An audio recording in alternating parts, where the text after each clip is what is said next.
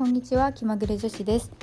今日はえっと2月3日明日の2月3日の節分にちなんだお話をしていけたらなと思います。節分のイメージって私はもう鬼は外福は内で入り豆を巻いたりとか恵方巻きを食べるっていうただただあの商品戦略にのっとった ものしかあんまり知らないんですけどちょっと今更ながらちょっとウィキペディアを見ながら、えっと、調べたんですけどね、えっと、がん昔の旧正月が、えっと、立春の2月4日に、えっと、設定されていた時期に、えっと、その前日を節分として、まあ、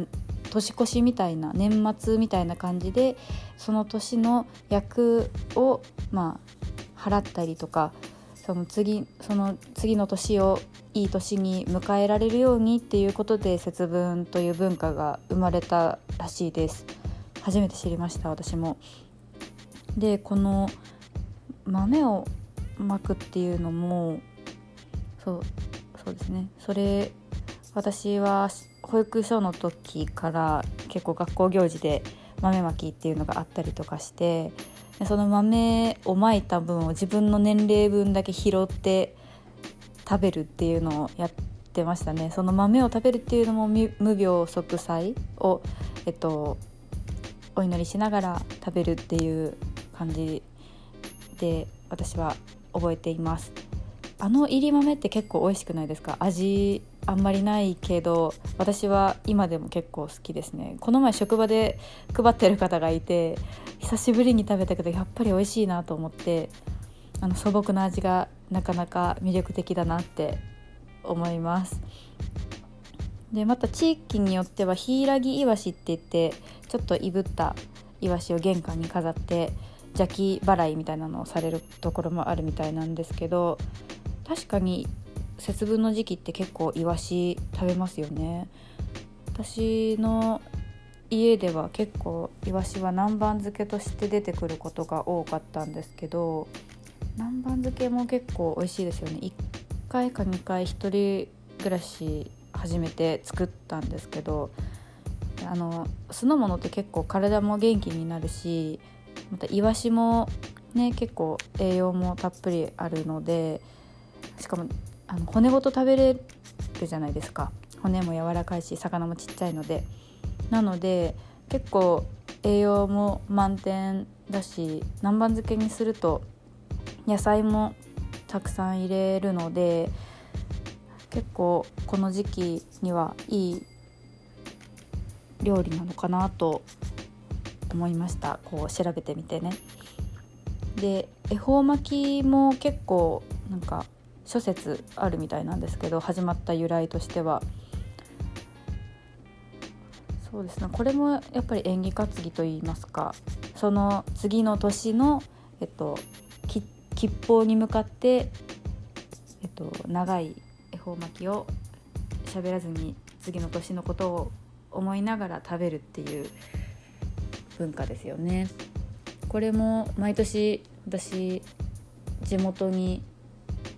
ずっと長くある田舎巻きのお店があってそこがいつも恵方巻きを出してたので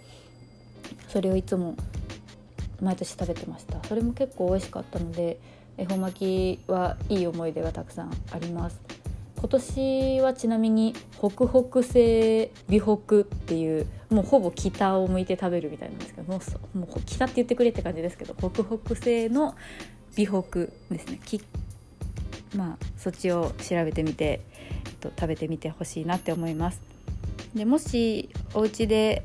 恵方巻きとかされる方がいらっしゃったら、えっと、中身はできれば、えっと、具は7種類入れるといいみたいです。なんでかっていうと、まあ、これも七福神にあやかってこの7種類入れてその服が降りてくるようにっていう思いから7種類の具が入っているものが恵方巻きとしてはオーソドックスな形みたいです。私も気が向けば 恵方巻きを作ろうかなと思ったりまあ買うかもしれないですけど、うん、そうですね。買った方が美味しいかも。難しいですよね恵方巻き巻くのって。結構すのこというかすすだれみたいなやつがないと難しいかなと思うんですけど、まあ、ラップがあれば案外簡単にできるのかな。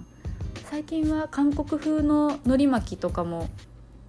人気ですよね。キンパでしたっけ？韓国海苔で作って中身の具材も